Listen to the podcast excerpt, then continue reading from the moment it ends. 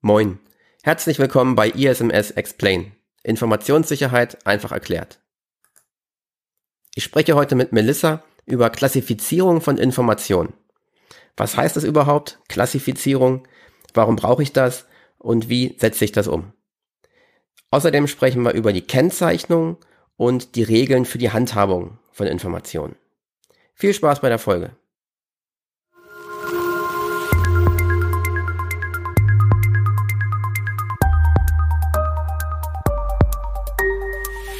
ISMS Explain. Informationssicherheit einfach erklärt. Hallo, willkommen bei ISMS Explain. Heute mit mir und Melissa.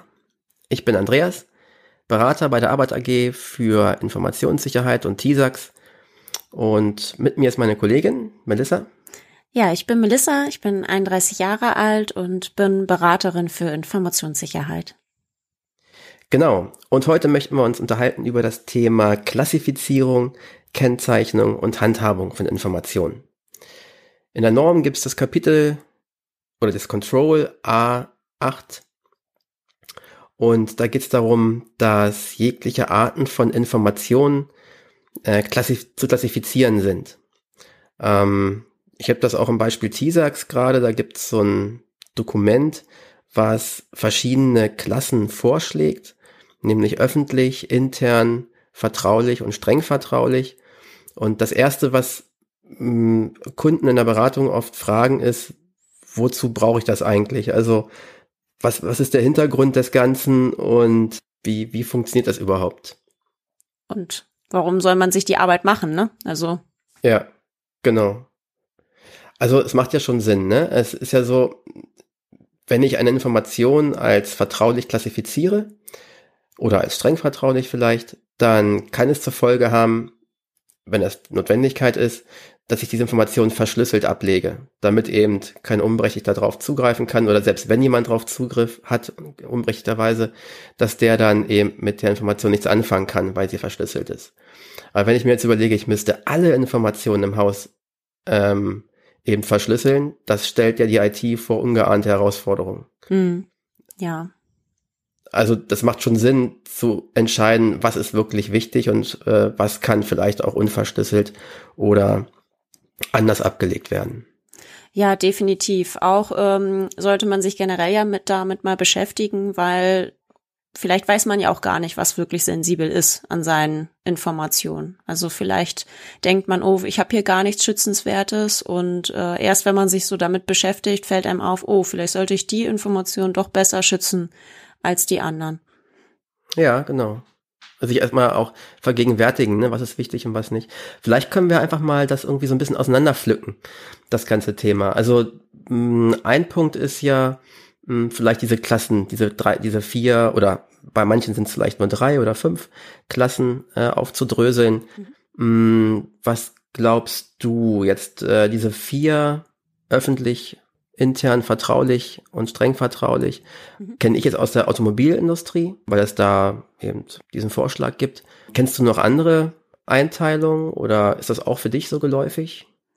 Ja, ich nutze das auch schon gerne so, wobei ich bei dem streng vertraulich immer ein bisschen vorsichtig bin. Also ich mache gerne eher nur das mit drei Klassen. Vor allem bei den Kunden, ähm, die damit noch gar nicht gearbeitet haben, äh, mache ich wirklich immer nur die drei Stufen, öffentlich, intern, vertraulich, ähm, weil das wirklich schwierig ist, wenn die das noch nie, gar nicht kennen, da plötzlich okay. dran zu denken. Ja. Ja, genau. Und vor allem der Unterschied, ne? Also ich meine, mhm. ähm, es heißt ja schon vertraulich. Ja. Was ist dann noch der, die, die Stufe obendrauf auf streng vertraulich? Was soll das dann noch ja. großartig sein, ne? Ja, und dann gibt's bei manchen vielleicht noch Geheimschutz oder Verschlusssachen und das ja. ist dann wieder mal eine ganz andere Stufe, ja. Ja, ich habe auch gerade einen Kunden gehabt, der sagt auch, grundsätzlich Kundendaten sind für uns immer vertraulich. Da gibt's auch keine Unterscheidung. Ja ähm, weil die einfach sagen, das ist alles mehr oder weniger sensibel. Ähm, da ist immer ein eingeschränkter Nutzerkreis. Mhm. Das ist immer auf ja abgesicherten Laufwerken und so weiter. Da in, in, bei denen macht es auch gar keinen Sinn, noch mal eine weitere Stufe einzuführen, mhm. weil die haben halt eigentlich schon ihre höchsten Anforderungen. Ja, es ist, ähm, also so eine Sache ist ja dann auch immer ganz gut und schön. Ich habe es aber auch einmal erlebt in einem Audit für TISAX, ähm, wo der Auditor darauf bestanden hat, dass es jetzt streng vertraulich, also noch eine vierte Stufe streng vertraulich gibt. Mhm. Und mein Kunde dann dachte, und wo unterscheide ich das? Also er hat nur eine vertrauliche Stufe und er kann natürlich eine streng vertrauliche Stufe noch da drauf packen. Aber er hat gesagt, gut, dann ist aber in vertraulich nichts mehr drin. Also ja. okay. er wusste nicht, wo er da eine Grenze ziehen ja. sollte für sich selber. Und äh, ja, okay. das war auch schwierig, weil er hat gesagt, das sollen seine Mitarbeiter ja auch gut damit umgehen können. Und er möchte da einfach nicht noch mehr unterscheiden, weil das ja. dann wirklich anfängt, schwierig zu werden. Ja, wo ich mir vorstellen könnte, dass es wiederum Sinn ergibt, wenn du eben mit mehr oder weniger denselben Kunden arbeitest und die haben eben dieses Viererschema. Ja. Ähm, und äh, du kriegst halt ständig Informationen von denen mhm. und musst die dann bei dir irgendwie wieder einsortieren. Die Tatsache, dass bei der Kunde es vertraulich nennt und dass ich es bei mir auch vertraulich nenne, heißt ja noch nicht, dass in beiden Unternehmen dieselben Regen, Regeln gelten. Mhm. Ja. Das ist, das ist wirklich schwierig, weil jeder so seine eigene Bezeichnung ja nutzen kann und seine eigene Definition. Und äh, selbst wenn jetzt bei uns es äh, vertraulich heißt, äh, könnten wir aber ja sagen, oh, vertrauliche Sachen dürfen aber zum Beispiel auf dem Schreibtisch offen liegen lassen, wenn das Büro verschlossen ist.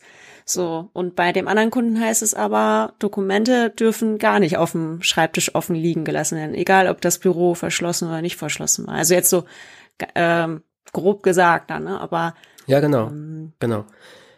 Ein weiterer Aspekt ist ja, dass man, also ich finde immer mit diesen Bezeichnungen öffentlich, intern, vertraulich, geheim, äh, schwingt immer ganz zuerst das Schutzziel der Vertraulichkeit, na, logischerweise mhm. mit. Aber Informationen können ja auch aus anderen Gründen einen, ja, also einfach einen höheren Schutzbedarf haben und somit auch anders gehandhabt werden. Und ich finde immer, wenn man die Klasse eben schon vertraulich nennt, dann geht dabei unter, dass vielleicht ein Dokument aus Gründen der Verfügbarkeit. Vielleicht äh, einen hohen Schutzbedarf hat und deshalb äh, gewisse Regeln gelten in Bezug mhm. auf Ablage oder Verschlüsselung oder so, ne? Ja, genau. Ähm, deswegen mache ich es auch gerne, dass ich dann auf jeden Fall immer die normalen Sicherheits-, also Informationssicherheitsziele dann immer anwende, wenn ich so Informationen dann klassifiziere. Also es immer bewerte Vertraulichkeit, Integrität, Verfügbarkeit und das dann meistens sehr interessante äh, Ergebnisse dann kommen. Also dass manchmal Informationen vielleicht gar nicht so vertraulich sind, aber hoch verfügbar sein müssen. Also genau. Hm. Ja. Oder vielleicht einen großen Wert haben. Ne? Also ja, wenn ich genau. überlege, ich habe da vielleicht irgendeine High-End-Entwicklung, Patent oder was ich was für ein Know-how, was in einem Algorithmus steckt oder mhm. sowas, dann ist es halt äh, hochschützenswert und ist aus den Gründen in die höchste Klasse einzustufen. Ja. Ne? Ja, okay. Also das Thema ähm, der Klasse und, und der verschiedenen Varianten muss man eben mit dem, ja, total an den Anforderungen des Business irgendwie sich daran orientieren. Mhm. Dann geht's darum, dass die Dokumente oder die Informationen klassifiziert werden müssen. Mhm. Da stelle ich auch oft fest, wer soll das denn tun? Also ich meine, es geht auch ein bisschen darum, wer hat denn das Recht zu entscheiden, was, wie eine Information zu klassifizieren ist. Mhm. Ne, weil manchmal hast du vielleicht, also soll es der Mitarbeiter entscheiden, der weiß es vielleicht gar nicht unbedingt, ähm, weil der vielleicht keinen Kundenkontakt hat und der Kunde hat ja mitgeteilt, hey, es geht ja gerade um sensible Infos. Also die Frage ist dann im Prinzip, wer ist verantwortlich dafür, mhm. das zu definieren? Und, ähm, ja, wann passiert es denn? Ja, es ist, ähm, also wenn man mit so einem Thema ja auch immer anfängt, dann hilft es ja auch immer so, sich selber ja zu so eine Art Richtlinie zu überlegen, wo man sich dran langhangeln kann. Und äh, das Problem ist dann ja auch, wenn man jetzt sagt, äh, gut, der Mitarbeiter kann das vielleicht gar nicht entscheiden, welche Klassifikation das hat oder ob das sehr hoch verfügbar sein mhm. muss oder sehr vertraulich. Mhm. Ähm, das Problem ist aber, man, das kann ja nicht einfach einer fürs Unternehmen dann machen, weil der vielleicht mit den Daten oder Informationen selber gar nicht ja zu tun hat und dann vielleicht doch gar nicht so genau weiß, ob und das einschätzen kann. Und äh, deswegen hilft es sich immer so an einem großen Tisch am Anfang zusammenzusetzen und sich zu überlegen, also Kriterien zu überlegen und danach stumm vorzugehen dann. Ja, ja, ich denke auch, da gibt es das Prinzip des äh, Data Owners, also der, der Eigentümer einer Information. Das kann so ein Projektleiter, Abteilungsleiter vielleicht irgendwie sein. Mhm. Im idealerweise im Austausch mit dem Kunden, dass der eben ja entweder Vorgaben macht oder falls er keine Vorgaben macht, was ja durchaus üblich ist, dass man aber dann nach bestem Wissen und Gewissen einschätzen kann, okay, ist es jetzt hier ein Standardprodukt vom, vom Kunden oder geht es hier echt um eine Neuentwicklung und darum ist das äh, höher einzustufen. Mhm. Ähm, und dass jemand mit der entsprechenden Kompetenz oder Fähigkeit ausgestattet wird, das dann zu entscheiden. Mhm. Und das auch tut, vielleicht sogar in einem festgelegten Schritt im Projekt, ne? dass man irgendwie sagt, Projekt kommt rein, man macht so ein Setup vom Projekt, äh, Kommunikationsmatrix, wer spricht mit wem, wie, wird, wie werden Daten ausgetauscht ähm, und dann wird zu dem Zeitpunkt schon festgelegt, hey, hier geht's um wichtige oder weniger sensible Daten. Mhm. Dann immer das die Frage, was muss ich eigentlich klassifizieren? Mhm. Wir haben ja verschiedenste Arten von Informationen. Welche Art Daten hast du in der Regel, die klassifiziert werden müssen in deinen Projekten? Mhm. Also die das erste, was von dem Kunden dann häufig kommt, ist ja die Dokumente. Die Dokumente ja. muss man klassifizieren, da packt man einen vertraulich in die Fußzeile oder in die Kopfzeile dann irgendwie so rein und dann sind sie klassifiziert und sogar schon gekennzeichnet auch. Aber viele vergessen dann, oder das ist dann so mein Part, wo ich dann darauf hinweise und sage, ja, aber sie bekommen ja Kundendaten per E-Mail vielleicht geschickt, also digitale Daten. Dann haben sie vielleicht sogar noch Zugriff auf äh, digitale Daten bei auf einem FTP-Server oder sonst irgendwie was das wird dann häufig auch vergessen. Also es wird häufig vergessen, dass man ja ganz viele Daten am Rumschwirren hat. Dann nutzt der eine Kunde WhatsApp. Das sind Kontaktdaten, die dann ja ähm, genutzt werden. Ne? Also ja. da sind wir dann auch schon gleich wieder im Datenschutzbereich. Ne? Also das ist ähm, das ist ein sehr großes Thema, was Informationen dann betrifft. Und ähm, am Anfang finden die Kunden das immer sehr einfach mit dieser Klassifikation und auch Kennzeichnung, wenn es um Dokumente geht.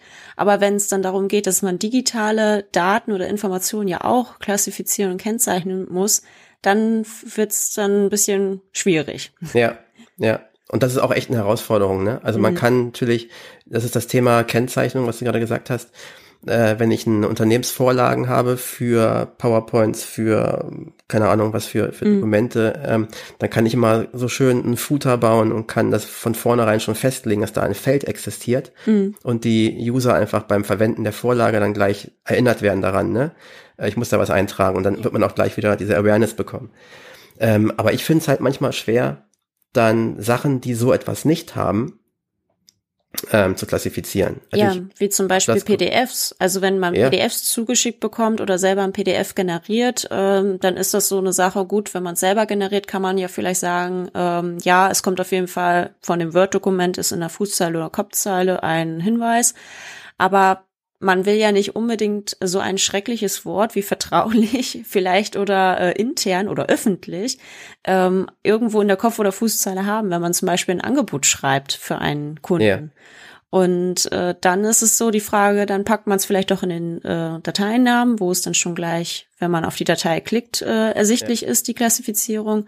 Das will man dann vielleicht manchmal aber auch nicht, weil ähm, dass auch ein, dann der Dateiname vielleicht nachher zu lang ist und ja. das dann nicht mehr sieht. Ähm, und da fängt dann wirklich auch so die Schwierigkeit an. Also ja. wie Kunden, also unsere Kunden dann bisher gelebt haben, ihre Arbeitswelt und auf einmal dann feststellen, ja, das mit dem Kennzeichnen ist doch nicht so einfach. Ja, ja. Da gibt's ja auch so ein bisschen, ich will es jetzt nicht als Trick benennen, aber das ist, glaube ich, ich habe es auch in der Norm gelesen, so ein bisschen sogar gewollt, dass man sich jetzt im Prinzip sagt, okay, ich habe am häufigsten kommt bei mir einfach, kommen interne Informationen vor und dann kann ich mir auch in die Policy schreiben äh, und das so entwickeln, dass ich sage, die Sachen müssen nicht klassif oder müssen nicht gekennzeichnet sein. Ja. Mhm. Äh, und für alles andere muss ich aber die Kennzeichnung haben. Mhm. So weiß ich automatisch, alles, was keine Kennzeichnung trägt, ist immer intern Mhm. Ist auch quasi per Default schon mal eingeschränkt, dass ich es nicht rausgeben darf. Ja. Und dann muss ich nochmal entscheiden und mir Möglichkeiten suchen, wie ich die anderen Informationen eben mhm. dann irgendwie kennzeichne. Ne? Ja. ja, und dann haben wir wieder das Problem, wenn man so Flyer hat, dann, wenn man da die Kategorie dann öffentlich hätte, ähm, das müsste man dann ja wieder kennzeichnen, damit man wieder den Unterschied hat. Und das möchte man ja eigentlich nicht auf dem Flyer, wo ich das bei einem Kunden dann schon überlegt habe zu sagen, warum muss es denn ein Wort sein? Dieses öffentlich. Es kann ja auch ein Icon sein, also ein Icon, was man einfach auf diesem Flyer versteckt, hinten dran, sozusagen. Ähm, Wäre ja auch eine Möglichkeit dann. Ja. Ähm, und das einfach vorher festlegt. Und ja das ist auch gut angekommen. Also das fand ich ja. gar nicht mal so schlecht. Ähm, Wenn es drauf ankommt, kann es natürlich irgendwie hinderlich sein, aber keiner sagt, dass auf der ersten Seite das Wort riesengroß in roten Buchstaben stehen muss. Mhm. Ähm, aber ich habe auch schon Firmen gesehen, die damit keine Probleme haben und einfach alle ihre Publikationen, hinten ist eh äh, auf dem Flyer auf die Adresse drauf und dann kann ich halt auch nochmal das Wort veröffentlicht draufstellen. Mhm. Ähm, und das Ganze noch kombinieren vielleicht auch mit einer gewissen Instanz, die auch nur berechtigt ist, Dinge zu veröffentlichen. Ja. Mhm. Ähm, weil es ja auch immer so ein Ding ist, wer darf denn Sachen rausgeben? Ja, ja, stimmt. Ähm, und gerade bei PR-Arbeit oder bei, bei solchen Dingen ähm, kann es auch hilfreich sein, als mal eine Instanz zu haben, die entscheidet, okay, das geben wir raus und dann gibt es einen internen Freigabeprozess ähm, und dann wird das so veröffentlicht. Ne? Vor allem im Krisenmodus dann, ne? wenn irgendwie was passiert, also so mediale Sachen dann auch. Also ja. Ne, dann, und dann rutscht man schon gleichzeitig auch wieder ins Notfall-Krisenmanagement dann rein. Also es ist mit sehr vielen Sachen verknüpft, dieses Klassifizierung genau. von Informationen. Genau. ähm, und ganz wichtig finde ich, ähm, dass es gibt so beim Militär ist es so, dass ich sage, ähm, keine Ahnung, wie der oberste Major heißt, der hat die Berechtigung, einfach alles, was top secret ist, darf der sehen. Mhm. Weil eben, ne? Und jemand, der eben in der Rang Folge nicht so hoch steht, der darf halt nur bis vertraulich äh, sich das angucken. Das ist aber diese militärische Sicht auf diese Freigabegeschichten. Bei der äh, Norm, wie wir sie sehen, geht es ja eher darum, dass man nicht sagt, jeder Mitarbeiter, der ein Freigabelevel vertraulich hat, darf sämtliche vertraulichen Informationen sehen. Mhm. So ist es ja nicht. Ja. Ne? Es geht darum, ja. dass im Prinzip dadurch nur festgelegt wird, dass die Information, die vertraulich ist, dass die einfach einen eingeschränkten Nutzerkreis hat. Mhm. Und der ist dann individuell oder auf eine Gruppe oder auf ein Projekt oder eine Abteilung festgelegt. Und das ist eben dann der, der Marker. Ne? Also, was ich damit auch sagen will, mit der Klassifizierung einher ist erstmal nur die Einteilung. Und dann kommt der nächste Schritt, welche Regeln gelten denn dann mhm. für die jeweiligen Informationen? Also so den Umgang damit auch, ne? Den Umgang, da, da haben wir gestern noch zufälligerweise drüber gesprochen. Da gibt's dann Dinge wie ähm, Verteilung, Versand, wie wird eine Sache gespeichert, wie wird sie vernichtet. Ähm, das sind ja quasi die Dinge, die ich in der Handhabung von Informationen dann regeln sollte. Mhm. Also ist ja auch nicht nur abhängig von dem äh, wenn wir uns jetzt nur die drei äh, Stufen überlegen mit öffentlich, intern und vertraulich, ist ja nicht nur, dass man da einmal sich überlegen sollte, wie werden die ähm, Informationen gelöscht beispielsweise oder gespeichert, sondern dann geht es ja auch darum, von was Informationsarten wir denn sprechen. Also ähm, sprechen wir über eine digitale Datei, sprechen wir über ein Papierdokument, sprechen wir über eine CD oder ähm, USB-Stick. Also CDs gibt's ja nicht mehr so doll, wenn, sind ja nicht zum Umlauf, aber USB-Sticks oder über eine Festplatte, externe Festplatte, sprechen wir über einen Laptop. Ähm, mhm. Also das ist schon immer noch mal ein Unterschied dann. Ne? Genau. Und ich finde, es gibt halt eine gute Struktur, ähm, wenn man sich eben die Arten der Handhabung einmal so vergegenwärtigt. Also mhm. am Anfang ist vielleicht die Erstellung eines Dokumentes. Dann gibt's eben das Thema der Verteilung, also wer darf es bekommen. Ja. Dann in Papierform wäre es Versand, in elektronischer Form wäre es die Übertragung, vielleicht auch Drucken. Ähm, dann gibt's eben Aufbewahren in Papierform oder Speicherung mhm. auf einem Datenträger. Dann das Thema Entsorgung.